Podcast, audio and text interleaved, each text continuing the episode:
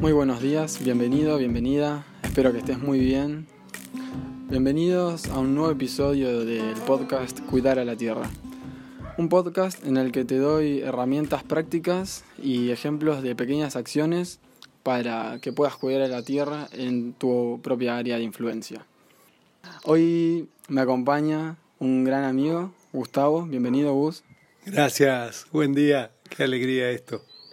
Para arrancar el tema de hoy, quiero retomar unas preguntas, va, unas respuestas que me dieron las personas en Instagram. Em, estuve preguntando cuáles fueron sus experiencias en, compostaje, qué fue lo que más eh, dificultad les llevó. Y bueno, Mariana me contó que, inició su experiencia de compost hace un año y que le trajo ratitas. Así que es un tema interesante que podemos tocar después. Eh, Maya me contó que se le llenó de gusanos de mosca blanca, pero que luego se estabilizó solo, así que es un buen tema también. Y Juan em, me contó que le costó conseguir, lo que más, le, lo que más problemas le llevó fue que le costó conseguir barriles de chapa que, bueno, que reutilizó para iniciar su, su compostera. Y de lo que te queremos hablar hoy es que, bueno, por lo menos lo que yo pienso y a ver eh, que vamos charlando con Gus, es que creo que uno de los problemas más comunes de las personas a la hora de compostar es que toman en cuenta las cuestiones que, leen o escuchan y las llevan al pie de la letra y, em, y quizás a veces eso no está bueno. El más concretamente, lo que me interesa que te lleves hoy es que para mí lo principal a la hora de comenzar un compost es preguntarte para qué, para qué hacerlo, porque no es lo mismo si lo haces para tomar una buena acción para cuidar a la tierra o porque querés nutrir determinado tipo de planta. ¿Y a qué voy con esto? Que muchas veces leemos por ahí de que o no le puedo poner cáscara de cebolla, o no le puedo poner cáscara de naranja porque se acidifica el, la tierra que produzco, o lo que sea. Em, ¿Vos qué pensás un poco de esto, Gus? Sí, en, en mis experiencias de talleres y de compostaje encuentro que muchas veces el para qué define qué voy a incluir, qué no voy a incluir, y y a veces también es importante ver quiénes van a, van a estar involucrados en, ese, en esa experiencia de compost, sobre todo cuando es la primera vez. Muchas veces pasa que, que hay un pionero en la familia, que es el que tiene la iniciativa, y el resto de las personas que conviven, que coexisten en ese lugar, por ahí no miran con agrado o con cierto resquemor de lo que pueda llegar a suceder ahí. Entonces, me parece también importante eh, tener en cuenta esto, ¿no? Con quiénes vivo, qué expectativas tienen, hasta dónde es posible, sí, hasta dónde tengo margen para esta iniciativa. Y eso también va a ayudar a definir el cómo. Eh, hay compost que son invisibles, que son casi herméticos y todo lo que sucede sucede ahí adentro y es casi una sorpresa cuando a los meses abro la tapa y veo que sucedió. Pero también ayuda a preservar las buenas relaciones con la familia. Por ahí ayuda que el perro o el gato no se metan y hagan desastres o que eh, no se me llenen de moscas la cocina. Eh, coincido, coincido totalmente si el objetivo es hacer algo por el planeta, el objetivo es hacerme cargo de mi basura y con eso también tener algo de paz de espíritu, eh, voy a buscar meter todo lo que genero y de alguna manera también me va a llevar a evaluar si aquello que no, no es compostable lo voy a querer comprar o no. Eh, es como como un camino el compost, es como un gran aprendizaje que genera eh, profundas reflexiones si uno se da el tiempo para eso. Sí, totalmente. Es el compost es un tema hermoso, me encanta, me encanta hablar de que, estemos hablando de esto. Y, y trae muchas, muchas cosas lindas. Y antes de, de seguir me gustaría, bueno, contar un poco por qué es urgente o importante llevar adelante un compost en cuanto a, al cuidado de la tierra, en cuanto a lo que el cuidado de la tierra significa. Y hay un dato, que es que más o menos cada persona en promedio produce entre 2 kilos y 2 kilos y medio de basura por día, que a lo que llamamos basura, ¿no? Y, y se sabe que, en ese, que un porcentaje de esa basura, un 50%, es desecho orgánico. orgánico. Entonces, si hoy por hoy cada persona empezara a compostar, reduciría a la mitad la basura que saca a la calle. Y, es, es, un paso gigantesco, es como lo más revolucionario, lo mejor que puedes hacer hoy si querés ayudar a la Tierra, me parece, por mi, por mi punto de vista, porque la, la excesiva producción de basura es un gran problema ambiental y acompañada de, de todos estos desechos orgánicos también hay plásticos y demás. Y hoy escuchaba también que, que se pronostica que para el 2050 va a haber más plástico que peces en el mar. Que eso me parece una noticia bastante trágica. Pero bueno, siempre hay una opción para, para llevar adelante y creo que, que compostar es fácil si tenés un para qué.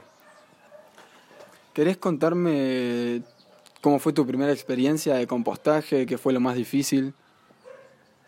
Uh, a ver, em, me agarraste desprevenido. Esto de, hacer memoria no es lo más, lo, que más naturalmente me sale.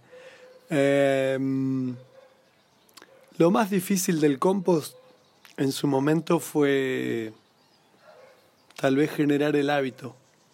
¿no? Empecé hace mucho, ahora 20 años más o menos.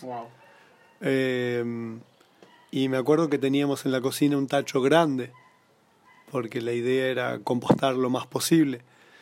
Y me di cuenta que eh, si el tacho era grande y tardaba en llenarse, generaba olor y moscas y toda la vida que, que el compost atrae. Para... Pero adentro de tu casa pero dentro de mi casa. Entonces el primer aprendizaje fue mejor arrancar con un tacho chiquito e ir y vaciarlo seguido y que el proceso de vida y de transformación suceda afuera.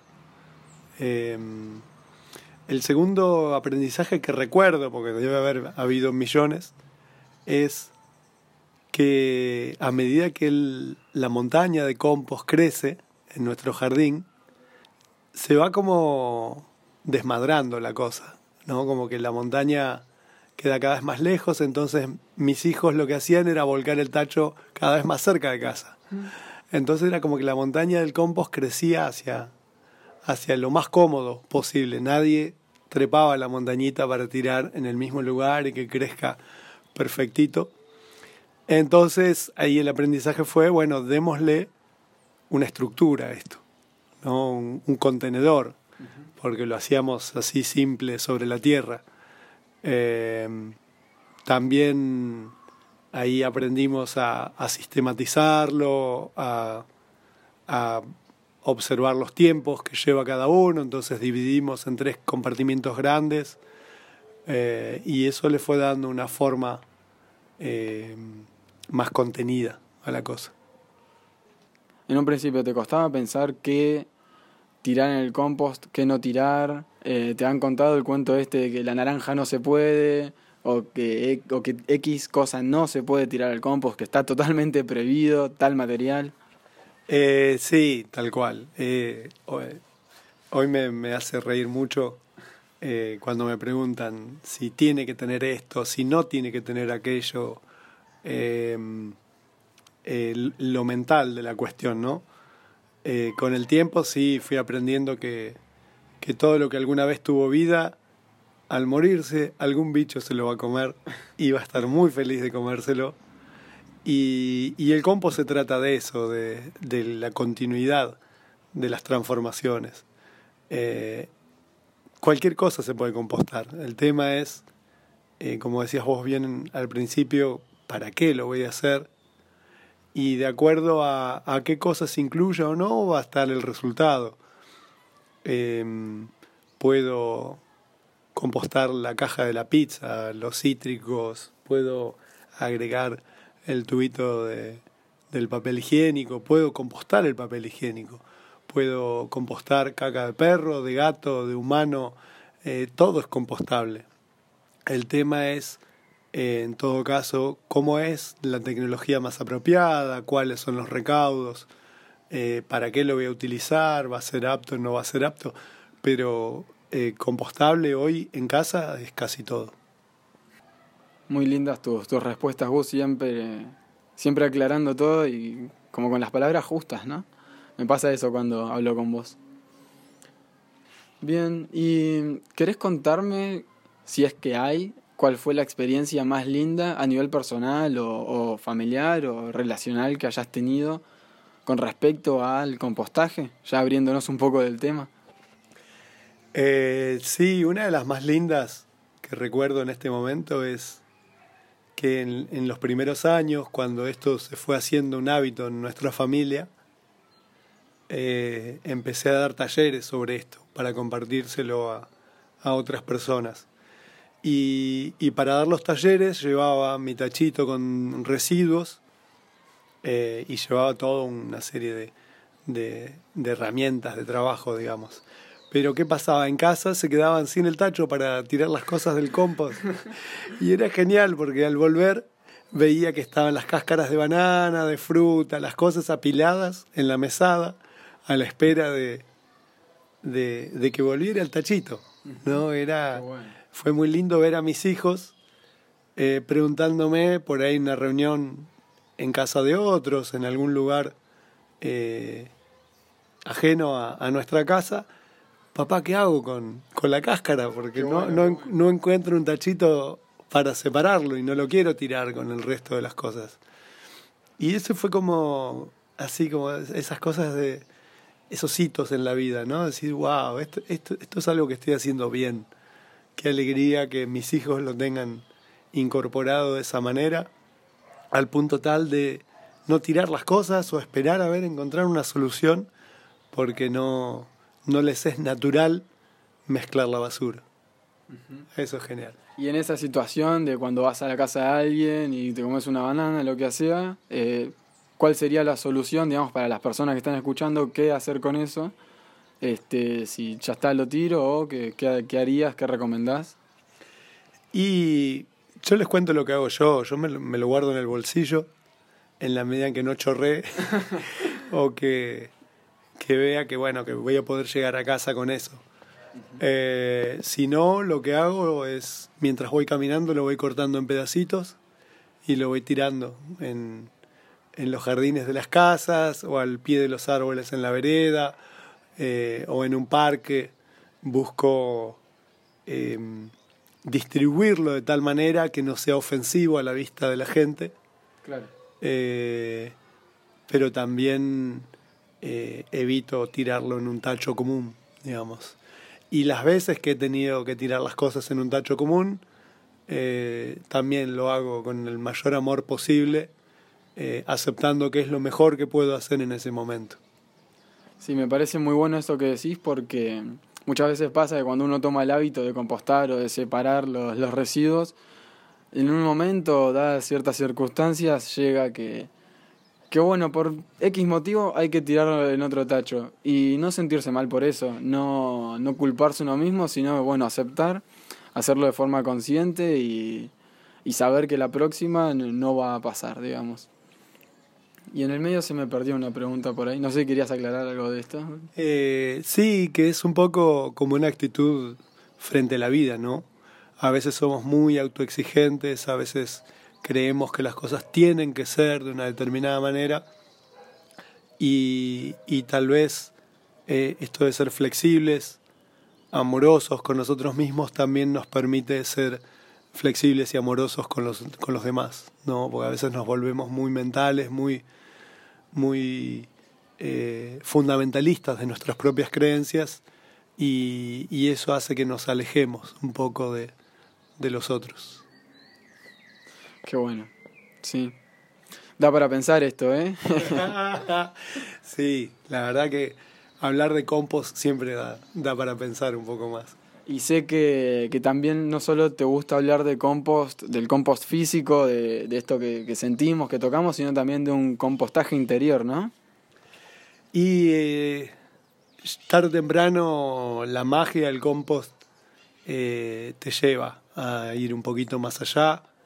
Una vez que lo, lo observás, lo entendés eh, o, o, percibís más o menos de qué va, también te puede llevar a, a pensar en, en qué mágico esto de que algo que antes era basura, que era algo que generaba rechazo de pronto o, o vergüenza, de pronto podía transformarse en, en, nutriente de la vida, en parte de un ciclo virtuoso, eh, con una transformación ahí en el medio. Y, y sí, en algún momento se me ocurrió cómo es esto de, de transformarse uno mismo, de compostar sus emociones, compostar su historia.